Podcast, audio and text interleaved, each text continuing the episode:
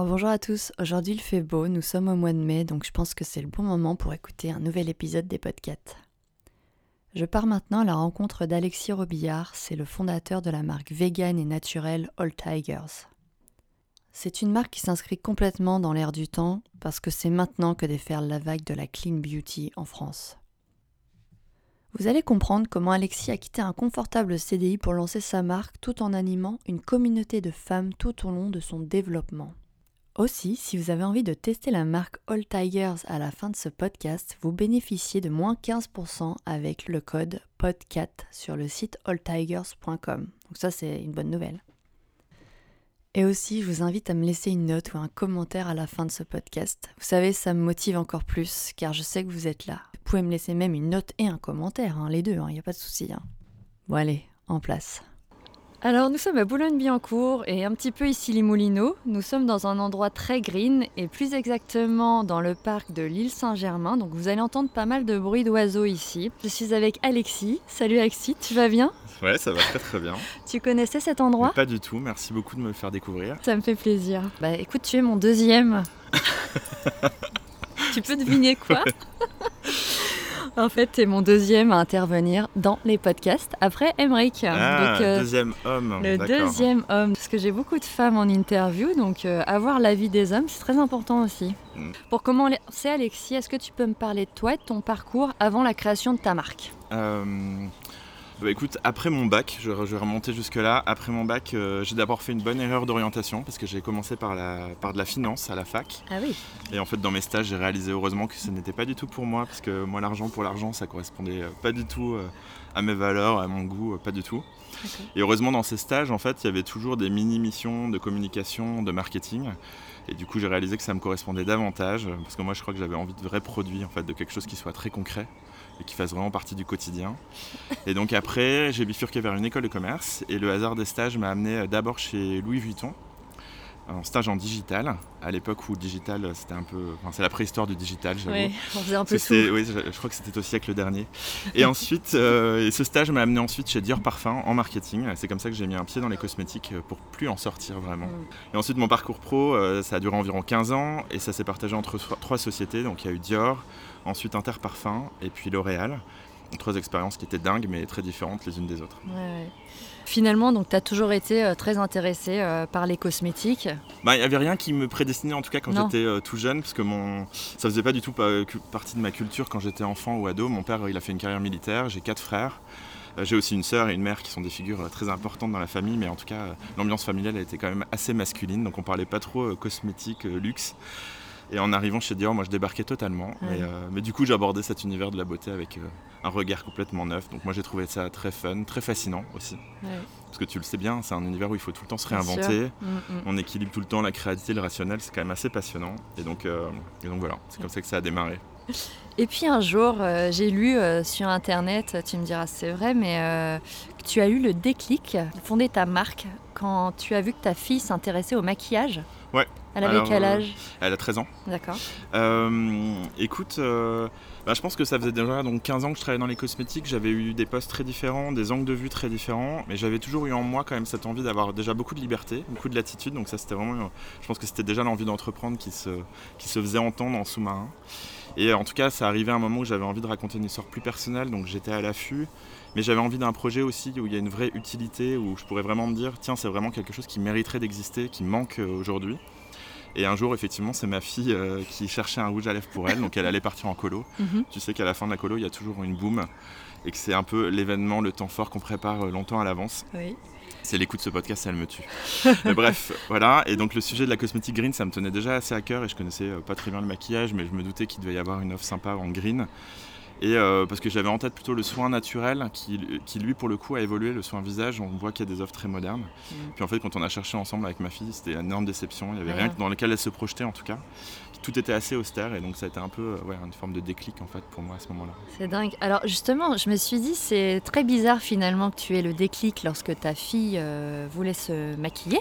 Alors que tu as passé 15 ans dans les cosmétiques Ouais. à vendre des rouges à lèvres et des skincare, et là tu t'es pas dit, tiens, en fait, ça serait pas mal euh, de faire quelque chose de plus vegan? Oh, l'accusation.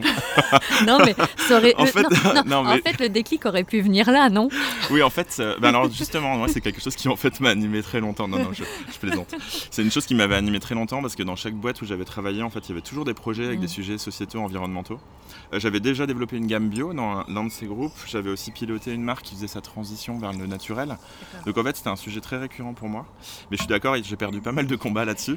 Parce qu'en fait, dans les grands groupes, il faut imaginer que c'est très dur de mobiliser sur ces sujets, même quand il y a des bonnes volontés. Il y a quand même des transformations profondes de la formulation jusqu'au process d'achat, de production. Enfin, il y a beaucoup de résistance en tout cas.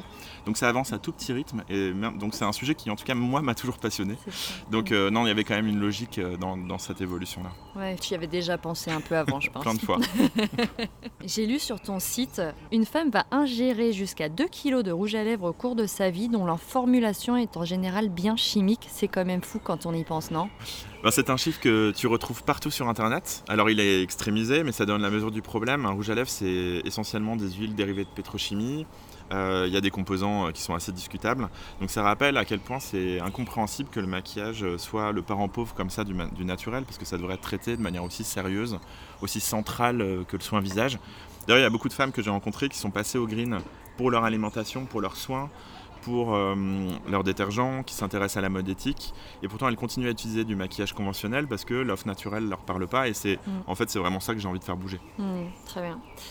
Et depuis donc un an et demi, tu es l'heureux fondateur de All Tigers. C'est une marque de rouge à lèvres. Est-ce que tu peux m'en dire un petit peu plus et pourquoi déjà le nom All Tiger, hein, qu'on Ah. comprenne? All Tigers, pardon, pour qu'on comprenne bien. Euh, écoute, quand l'idée elle avait germé après l'épisode avec ma fille, moi j'étais complètement obsédé par ce sujet. Bon, c'est comme ça que je fonctionne souvent, mais j'étais complètement obsédé par ce sujet du maquillage naturel. J'en parlais constamment, ma femme en avait marre. Et une des femmes que j'avais rencontrées m'avait dit euh, quelque chose de très éclairant si les marques étaient plus respectueuses euh, des femmes, le maquillage serait green depuis longtemps. Et en fait, euh, bon, ça paraît assez logique quand tu l'entends comme ça. Mm. Et elle me disait notamment qu'avec le renouveau du féminisme, elle se sentait euh, très menacée par plein de choses. Euh, et les ingrédients cosmétiques, finalement, ça constituait encore une menace. Bon, depuis, il y a eu la vague MeToo, qui a mis en plus sur le devant de la scène bien d'autres menaces. Mais, mais en tout cas, je pense que en plus, après MeToo, on peut plus vraiment aborder la beauté de la même manière. euh, et on peut plus, d'ailleurs, montrer les mêmes images sans les décoder d'une manière nouvelle.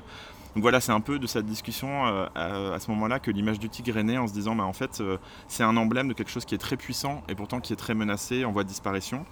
Et, euh, et on a tous cette dualité de force et de fragilité.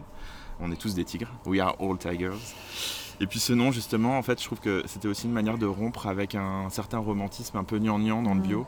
Non, les filles d'aujourd'hui, c'est des combattantes.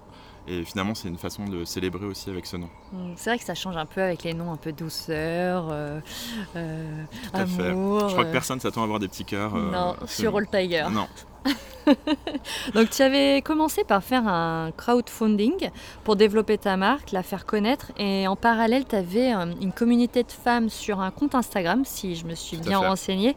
Euh, Déjà peux-tu expliquer à nos auditeurs ce que c'est que le crowdfunding? Parce que tu es le premier je pense que je podcast euh, qui a fait ça. Ah ok.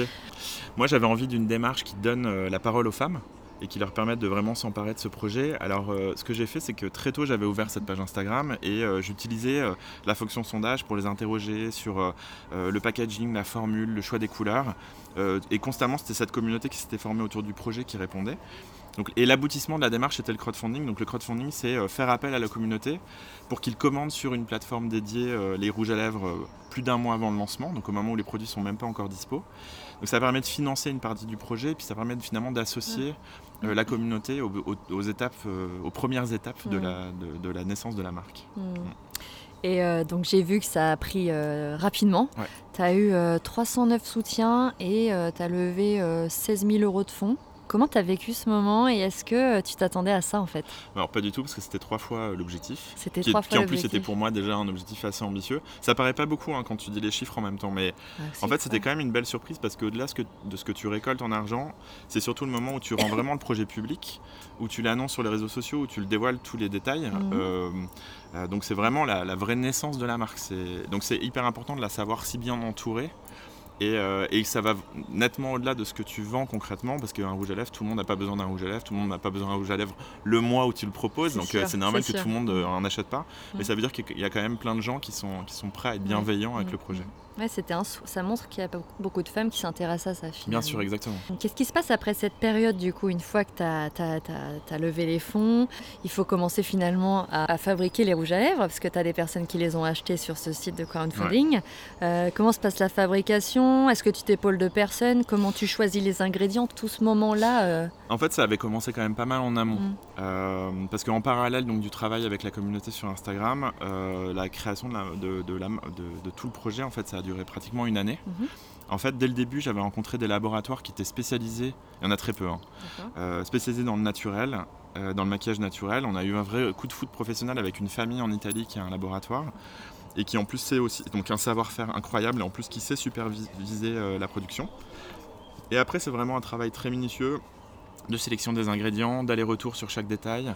Euh, j'avais d'un côté la communauté Instagram, de l'autre côté je m'étais entouré d'un panel de super testeuses, euh, des pointures qui venaient de marques de luxe, de Dior, de Saint-Laurent, donc qui m'ont donné du temps euh, bénévolement. Je voulais mettre la barre collègues. Exactement. D'accord. Et puis c'était un dialogue constant entre les experts issus du luxe et le labo.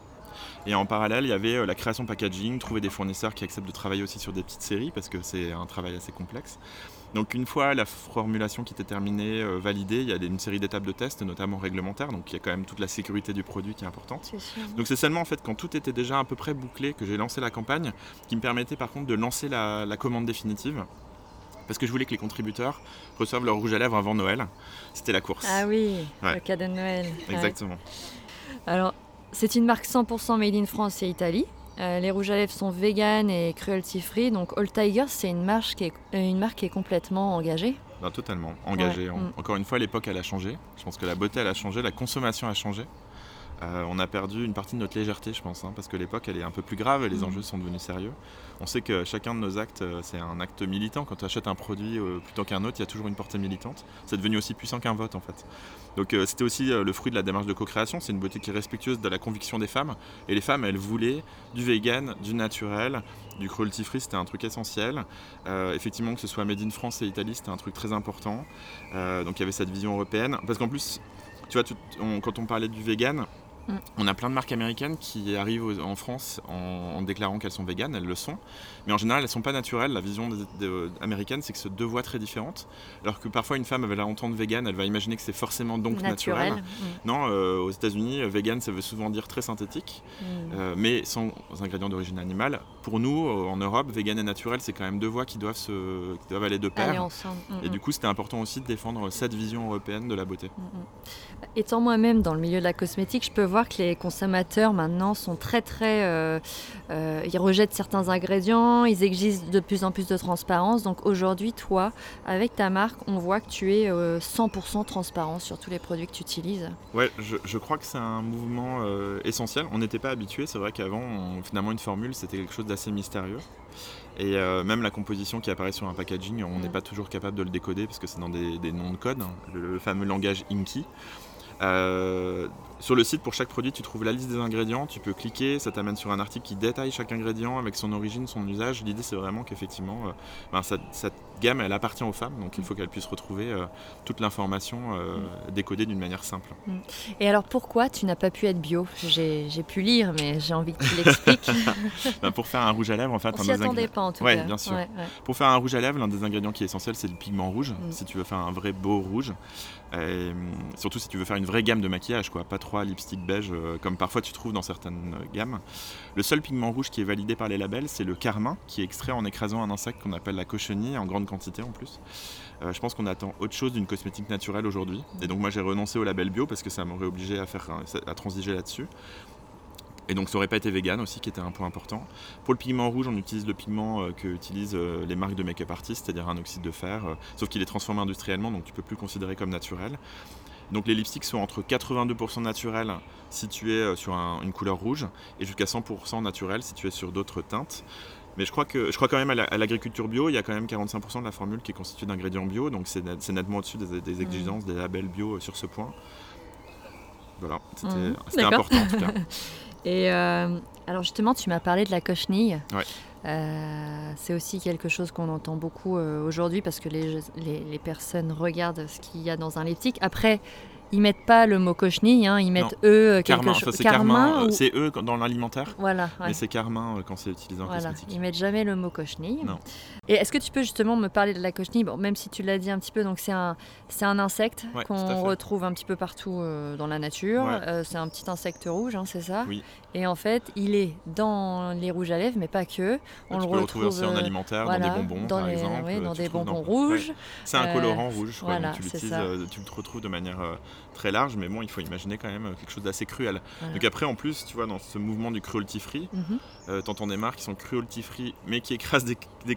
Enfin, c'est quand Oui, même. parce euh, que finalement, ils doivent utiliser du carton. Ouais, ouais, ouais. Donc euh, voilà. Alors, malheureusement, il n'y a pas que la cochenille hein, comme euh, ingrédient d'origine animale qu'on retrouve dans des produits de beauté. Il y en a d'autres dans les savons, les dentifrices, etc. Est-ce que tu as d'autres ingrédients à nous citer qui sont d'origine animale, Ah, bah, justement il y en a plein parce qu'en plus traditionnellement c'était très utilisé. Auparavant finalement ça ne posait pas problème. Je pense globalement la société a changé aussi là-dessus. Euh, il y avait le carmin de cochenille, il y avait la glycérine qui peut provenir de graisse animale, il y a le collagène et l'élastine. En général c'est récupéré sur des carcasses d'animaux d'abattoir. La lanoline c'est de sébum qui protège euh, la laine du mouton. Tu as la lantoïne qui provient de la bave d'escargot. La kératine qui provient souvent de plumes de volaille. Donc en général il y a des alternatives végétales, heureusement, hein, qui se développent, mais c'est pas forcément Mm. ce qui est le plus utilisé. Donc, euh, donc voilà, effectivement, il y a Mm. pas mal de choses qui, euh, ben, selon sa sensibilité, on peut être plus ou moins choqué du sujet, mais euh, en tout cas, c'est mieux de le savoir. Oui, voilà. C'est aussi, je pense que la plupart des gens ne le savaient pas parce qu'ils ne comprenaient pas ce qui était écrit sur les Exactement. packaging. De toute façon, que ce soit une allantoïne végétale ou pas, ce sera Mm. marqué allantoïne Ouais. sur, un- sur le produit. Donc Ouais. tu peux pas deviner toi sans avoir posé la question à la marque qui euh, probablement qui ne le sait pas forcément, enfin qui, qui ne le communique pas et probablement en interne, mais la plupart des gens vont même pas savoir. Oui, même en interne, Oui, parce que. Alors, est-ce que tes emballages euh, sont recyclables? En fait, l'étui, il est sans vernis, sans dorure. Il est 100% recyclable. En plus, on a utilisé un carton qui a un bilan carbone négatif, donc c'est vraiment très éco-responsable. Le flacon, il est en partie en aluminium, en partie en plastique euh, recyclable. Donc euh, c'est une démarche qui est poussée à l'extrême, même si ça reste un emballage. hein. donc sur le maquillage, c'est pas très facile de faire autrement. C'est quand même des, formules qui sont assez visqueuses, pas faciles à manipuler soi-même. Mais en tout cas, on a essayé de faire au mieux dans un contexte de contrainte. Hmm. Alors, ce qui est euh, super, j'ai pu voir vu que tu t'appelles All Tigers, c'est qu'en plus de ça, tu reverses euh, 1% de ton chiffre d'affaires à une association. Ouais. Est-ce que tu peux m'en dire un petit Bah. mot sur ce sujet Imagine-toi en fait le, le tigre est donc euh, l'emblème que j'ai choisi pour ma marque, c'est un emblème très symbolique à ce moment-là et je tombe dans une conférence sur une personne qui est très engagée sur la cause des éléphants et il me dit euh, mais tu as pensé à reverser des, des royalties aux tigres parce que euh, tu exploites leur image, euh, ils sont en voie de disparition, peut-être que ta marque va survivre au dernier tigre sauvage. Donc en fait il me fait réaliser le, le problème et il me fait rencontrer une, femme incroyable qui a consacré une grande partie de sa vie à la préservation des tigres. D'abord au Cambodge, puis en Inde, dans des écosystèmes qui sont ravagés par l'homme en général. Et là, donc maintenant, la marque, elle est membre du 1%, 1% pour la planète. C'est un réseau d'entreprises euh, philanthropiques. Et je reverse donc 1% de mes ventes à son association, à- de cette femme, Pocao. Euh, Tu peux retrouver sur mon site par exemple une interview où elle explique tout son programme. La préservation du tigre, c'est un sujet intéressant parce que c'est très global. En fait, il faut reconstituer des écosystèmes entiers. Ça, C'est pas juste sauver un tigre, mais tu dois euh, associer les populations autochtones, tu dois recréer toute le- la chaîne alimentaire du tigre, donc les cervidés, tu dois replanter des arbres, euh, créer des réserves d'eau. Ça croise des enjeux très divers. En plus, parfois, il y a de la cri- criminalité, du braconnage et tout. donc c'est vraiment des sujets très très larges. Et donc, euh, donc ouais, je, tr- je trouve ça assez passionnant et ça fait partie d'un peu des surprises de ce projet où c'était un fil que je n'avais pas imaginé tirer et Mhm. finalement, ben voilà, ça m'a amené là. Hmm. Et comment s'appelle la femme du coup? C'est euh, Véronique Audibert. Véronique Audibert, ok. Un homme qui crée des rouges à lèvres, finalement, c'est pas très commun pour les femmes. Est-ce que c'est un avantage au quotidien? Euh, alors écoute, ça dépend comment on l'aborde. En fait, ce qui est marrant, c'est que ça- je trouve que ça ne change absolument rien dans la relation avec les femmes. Mais en fait, ce qui est hyper drôle, c'est de voir que ça a changé plein de discussions avec euh, des potes. Ouais. Ah. Parce que finalement, euh, par exemple, j'ai été à un dîner hier, on était quatre mecs autour de la table, et finalement, un sujet en amenant un autre, on a parlé maquillage à moitié du dîner. Euh, ou euh, par exemple, j'avais un autre copain qui me disait, mais en fait, comme je, je like tes posts pour être sympa pour toi, et résultat, mes autres amis me disent, mais en fait, comment ça se fait que d'un seul coup, tu n'arrêtes pas de liker des posts qui concernent du rouge à lèvres En fait, euh, je crois que c'est plus que d'un seul coup, il y a plein d'amis autour de moi qui ont réalisé que, ah tiens, en fait, c'est un sujet, un sujet en plus important pour les femmes. Enfin voilà, c'est Ouais, c'est ça, ça qui est assez marrant. Ah, c'est intéressant, c'est drôle. Du coup, ça a changé euh, les hommes autour de toi. c'est ça. Alors, on va faire une petite pause chanson, Alexis. Je te, je te propose de me dire la chanson que tu aimerais écouter là maintenant. Eh ben, eh ben écoute, c'est pas récent récent, mais je te propose un autre que moi, de la chanteuse Fishback. Parce que je trouve que la fille, elle a une force, c'est une guerrière. Moi, je, Ouais. en tout cas, je serais très fier qu'elle porte un rouge à lèvres Ah bah, il faut lui en envoyer, non? Bah ouais, écoute, si tu as son adresse, tu me la donnes. Bon bah alors, on écoute maintenant. Je trouverai l'adresse.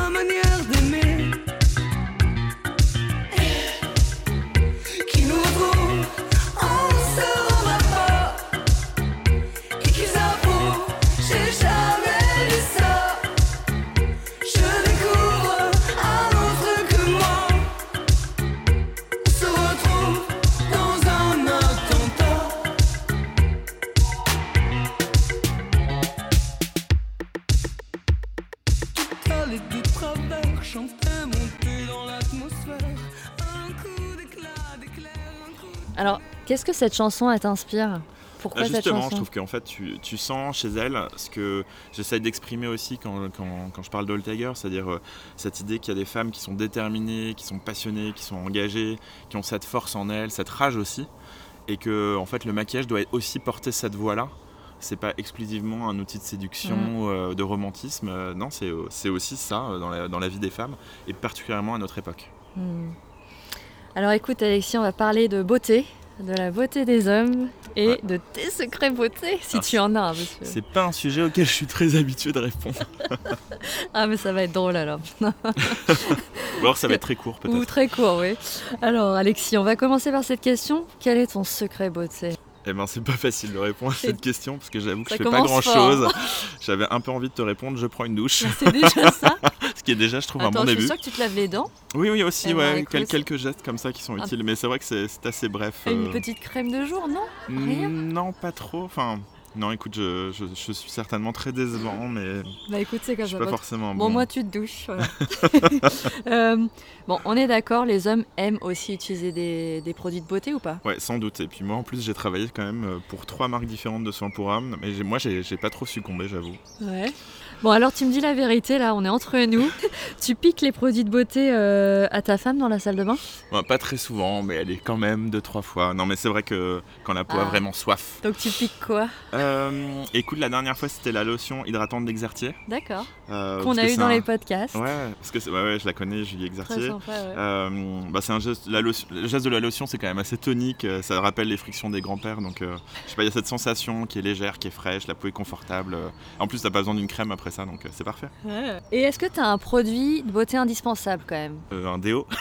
Bah ouais, bah c'est bien, c'est Il y a les produits de rasage de Monsieur Barbier que j'utilise aussi pour Ah. l'hydratation et, et la barbe. Ouais. quand Non, il y a mais vraiment besoin. C'est drôle parce que c'est vraiment différent de, de ce que les femmes me répondent quand Ouais, même. j'ai peur que cette partie-là de ton podcast soit assez brève par rapport à d'habitude. La marque de cosmétiques que tu adores, autre que ta marque? Ah, écoute, euh, en fait, ce qui- là où ça a un peu changé, c'est que maintenant j'ai rencontré plein d'entrepreneurs de la beauté, donc j'ai tendance en fait à euh, aimer les marques parce que j'admire les gens en fait. Mm, ouais. Euh, tu vois, j'ai rencontré, ben, on parlait de Julie Exertier, euh, j'ai rencontré Laure de Ocaran, euh, j'ai rencontré Ganel de Monsieur Barbier, j'en parlais. Tu vois, c'est des gens, ouais, leur parcours est assez dingue, c'est des, personnalités assez fascinantes, il y a- il y, a des accomplissements qui sont aussi assez impressionnants, donc, euh, donc euh, je pense que en fait j'aime leur marque, mais c'est aussi parce que je les aime eux et je trouve que voilà, Mm. leur, leur parcours, leur personnalité, c'est des, des gens qui, qui font des choses fortes. Il y en a plein d'autres, hein, j'en cite trois. Bah, Et donc tous les autres seront très vexés, mais euh, j'en ai, là comme ça, je vois toute une file de gens, donc je j'ose tu peux pas tous les citer, Exactement. sinon on en a pour deux heures hein, dans le Quand on podcast. cite trois, en plus, on te pardonne d'en avoir oublié, Voilà. mais quand on cite 8, oui, ça commence voilà, c'est devenir un vrai. peu délicat. ouais, ouais. Est-ce que tu penses que les hommes s'intéressent de plus en plus euh, à ce qu'il y a dans les crèmes? Euh, oui. sans doute un petit peu. Mais je pense qu'on a tendance à sur, euh, surévaluer en fait l'intérêt que les hommes mettent dans les cosmétiques quand même. Mm. C'est-à-dire que euh, je pense que toutes les femmes ont fait l'expérience d'offrir à leur mec un produit qui prend la poussière au fond de la de l'armoire à salle de bain et du coup elles rachètent pas. Les hommes y viennent mais très lentement et du coup aussi euh, leur, leur- leurs inquiétudes aussi finalement elles montent doucement. En fait ils devraient hein, parce que leurs Mm. produits sont aussi mauvais parfois que, que ceux que les femmes utilisent mais, mais je pense qu'effectivement euh, les femmes ont- se sont mises sur le sujet avant. Mais C'est même sûr. les déos, hein, même si les hommes n'utilisent Ah, que des bah, déos, ils exemple, devraient ouais. faire attention à ce qu'ils utilisent Bien comme sûr. déodorant. J'espère que c'est ton cas. Euh, quel est ton parfum? Alors c'est un parfum qui est de la marque Sillage. Euh, je sais pas si tu connais. En fait, tu Mm, remplis un euh, questionnaire, tu reçois une proposition anonyme. mais- Euh, c'est très beau. L'expérience, elle est assez géniale. Et en fait, j'aime l'idée qu'on qu'on s'affranchisse de, de l'habillage, du visuel pub, de la com, du nom. En fait, on a juste le flacon, en plus, qui est lui-même très simple. Et on revient vraiment au cœur de la sensation, c'est-à-dire on aime son parfum. Mm. Et finalement, on n'aime pas forcément l'habillage qu'il y a autour, puisqu'il n'y en a pas vraiment. Mhm. On est dans la, la simplicité extrême. Je trouve que c'est un... ouais, c'est quelque chose de très beau. Mhm. Et est-ce que tu as un parfum de femme qui t'a marqué? Ouais, je dirais, euh, je dirais l'infusion d'iris de Prada. Je trouve que c'est il y a une vraie beauté de ce parfum. Ouais. Ouais. Alors, maintenant que tu es très connaisseur en rouge à lèvres, Ouais. même si tu ne l'appliques pas, as-tu des tips à nous donner, par exemple, comment bien appliquer un rouge à lèvres? Ah, tu as raison, je suis devenu complètement incollable. Et pourtant, t'es pas un make-up artiste, hein, je le sais. hein. Écoute, je donne toujours plein de conseils, genre oublie pas d'appliquer avec un, un- un crayon, enfin le truc que je saurais absolument pas faire. Non, le geste le plus important, surtout pour un rouge à lèvres naturel, c'est de pincer un mouchoir entre ses lèvres pour retirer l'excédent. Parce que c'est un geste qui s'est perdu parce que les marques ont lancé euh, des sans transfert euh, qui étaient saturés de silicone euh, dégueu. Euh, si vous voyez la mention sans transfert, il faut fuir parce que justement ça veut dire qu'il n'y a que du pétrole. Euh, ça transfère pas. Donc euh, oui, c'est romantique. Moi, je trouve de laisser une trace de baiser sur un mouchoir. Donc je pense que c'est, je pense que c'est un bon geste à reprendre. Et si on se rend compte qu'on n'en a pas besoin, c'est que c'est pas le bon rouge à lèvres. Est-ce qu'il y a une teinte de rouge à lèvres que tu pourrais offrir à une amie? J'en offre pas, je les vends. non, plus sérieusement, en fait, euh, bah écoute, par T'offres exemple, même pas tes, tes rouges à lèvres pour faire tester à tes amis de temps en temps? Pas tant que ça en fait, si. parce que j'ai toujours peur Moi, que les gens me disent ouais, Moi, tu viens de m'en offrir deux, c'est sympa. Ouais, c'est vrai, tu Ouais. mérites. Écoute, ma euh, si je prends l'exemple de ma femme, c'était pas une grande utilisatrice de rouge à lèvres, et moi je lui ai fait tester d'abord un corail et ensuite un fuchsia, donc des teintes qui sont quand même assez marquées, et au final ça lui va super bien. En fait, il fallait juste oser, et elle s'est rendue compte que finalement ça lui allait bien. Je pense que beaucoup de femmes ont en tête que non, non, je vais utiliser qu'une petite couleur discrète ou qu'un rouge très classique. Mhm. Alors qu'en fait, euh, pour avoir fait, par, par exemple des shootings où tu sais, tu demandes à, à la même mannequin de porter les 12 couleurs, en fait, tu t'aperçois qu'effectivement chaque couleur transforme sa personnalité et son look de manière très euh, marquée, mais que tout lui va. Donc euh, ça, c'est quand même une bonne leçon, c'est de se dire en fait euh, tout Faut peut aller. il faut, faut tout essayer. et Essayez, accepter regardez-vous dans le miroir. Ouais, demandez à vos amis. c'est ça. Alexis, le pire beauté faux pas que tu as eu pendant ta jeunesse? Parce que c'est une question que je pose en général dans tous mes podcasts. Alors autant te dire que j'ai détruit toutes les photos. Ouais. Euh, tu trouveras rien. Tu peux chercher, tu ne Mais trouveras il y en rien. a eu alors. C'est là, c'est là le bonheur d'avoir été ado avant les réseaux sociaux, c'est que qu'il reste aucune trace et qu'on peut euh, repartir le cœur léger. Je suis toujours un peu triste pour mes enfants de me dire que eux, malheureusement, euh, toute leur coiffure aléatoire et tout, ça, ça restera pour toujours. Et que tout le monde y aura accès, y compris leurs collègues, leurs patrons, etc. Et nous, c'est cool, hein, parce qu'effectivement, tu regardes sur Internet et t'as rien de Ouais. vieux. Hein, Faut aller Tu- chercher l'album sous un lit. C'est ça. euh, Donc euh, non, ça restera jamais secret. C'est parfait. Tu nous en parles pas alors. Merci, merci beaucoup. Alors les questions, on passe aux questions en vrac. C'est des petites questions comme ça où tu me réponds un peu du tac au tac. Oh là là, tu t'as remarqué que j'étais très synthétique, Ouais. hélas. Est-ce qu'il y a un pays où la beauté des- femmes t'a t'a vraiment marqué? Euh, ah, c'est marrant comme question. Écoute, euh, Mm. Ça m'intéresse en général, j'aime bien. En fait, alors je vais te répondre le Brésil, mais pas du tout dans le cliché. En fait, au Brésil, euh, c'est assez marrant. J'y allais pour le travail et j'assistais à une étude où il y avait des panels de femmes qui étaient réunies pour parler de leurs habitudes de beauté. Donc, tu avais des femmes de tous les âges, de toutes les couleurs de peau. euh, le look n'était pas particulièrement soigné, c'était en fin de journée après le travail, elles devaient venir directement, il faisait hyper chaud ce jour-là. Donc, euh, c'était sans doute pas des femmes qui étaient belles selon les canons de beauté, c'était pas du tout un, casting de mannequins. Et au début, elles répondaient assez mollement aux questions, elles étaient timides, ça prenait pas trop. Et à un moment, elles ont commencé à toutes se parler entre elles sur un sujet qui était certes léger, tu vois, c'était la beauté. Et en même temps, c'est un sujet du quotidien qui, les, qui, qui leur paraissait finalement important. Et là, tu les, avais, tu les voyais s'animer, tu les voyais Ouais. rayonner, elles gagnaient en, en assurance, elles se mettaient toutes à rire. Enfin, vraiment, tu sentais qu'il y avait une complicité qui s'était créée en quelques instants entre ces femmes qui se connaissaient pas et qui étaient de classes sociales différentes aussi et tout. Surtout au Brésil où c'est assez marqué. Et là, elles étaient belles. Tu vois, tu avais vraiment cette sensation que la cosmétique avait créé un lien, donc il y avait un effet de sororité entre elles, voilà. Et en fait, c'est ça la beauté, en fait. C'est quand tu vois une femme qui rayonne euh, pour plein de raisons, mais tu vois, parce que justement, elle a cette espèce d'engagement, de, de passion, Mmh, euh, détermination. Donc c'est pour ça que je peux pas te répondre sur un truc très superficiel, parce que je trouve que globalement, tu peux pas arriver dans un pays en disant tout le monde est laid ici, mais plutôt te dire, euh, en fait, il faut, faut plutôt imaginer qu'il y a des moments de beauté, en fait. Ouais, ouais. C'est une belle, euh, belle réponse, ça. Ah, écoute, je. À quel moment es-tu le plus heureux? Je le suis tout le temps. Ouais, t'as l'air Ouais. assez heureux. Ouais, ouais, je suis quelqu'un d'assez facile à, contenter. Facile à vivre, heureux. Si tu devais te tenter un truc de dingue demain, tu ferais quoi? Je trouve que quitter un job bien payé à mon âge quand on a une famille pour lancer une marque de rouge à lèvres, c'est pas suffisant, c'est ça? Écoute, je crois que c'était ça mon truc de dingue vrai. pour l'instant, mais j'en trouverai peut-être un autre plus Je tard. suis sûre que t'en auras d'autres. Ouais, tout à fait. Et euh, t'es devenu entrepreneur du coup depuis un an et demi, deux ans. Comment tu le vis? Ah, j'adore. T'adores? Ouais, c'est génial. Moi, j'ai énormément appris, j'ai fait des super rencontres. euh, non, c'est la plus belle période professionnelle de ma vie. Et, Ouais. ouais, Donc clairement. Ça vaut le coup. Tout à fait. Mais c'est si pas forcément fait pour tout le monde. Mhm. Ça, je, je, je ne. J'ai constaté que tu peux pas entraîner des gens dans une aventure entrepreneuriale si c'est pas fait pour eux. Mhm. Donc il faut vraiment le sentir dans ses tripes. Mais en tout cas, pour moi, euh, c'est une révélation. Ouais. Et qu'est-ce que t'as appris sur toi-même en lançant ta marque? Euh, pas mal de choses parce que je trouve que quand tu travailles dans une entreprise au service d'une marque, tu as un peu tendance à t'oublier, tu racontes pas ton histoire. Donc finalement, tu apprends aussi une forme d'effacement.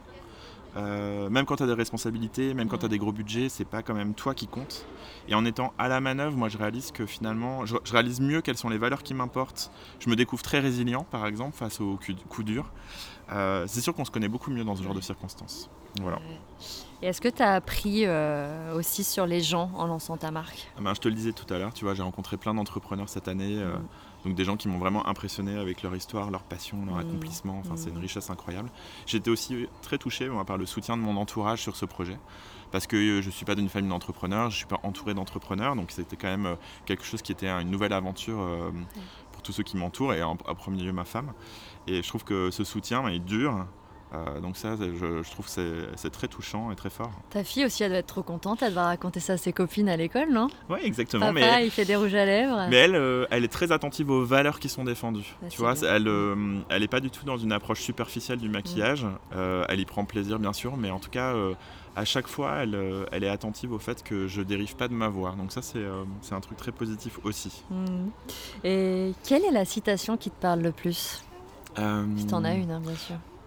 Écoute, ouais, enfin, quand j'ai commencé mon projet au tout début, donc vraiment quand j'ai quitté mon entreprise et donc je me suis lancé, ma femme, elle m'a offert une grande carte sur laquelle il y avait marqué le meilleur moyen de prédire l'avenir, c'est de l'inventer. C'est une phrase du, du romancier Peter Drucker.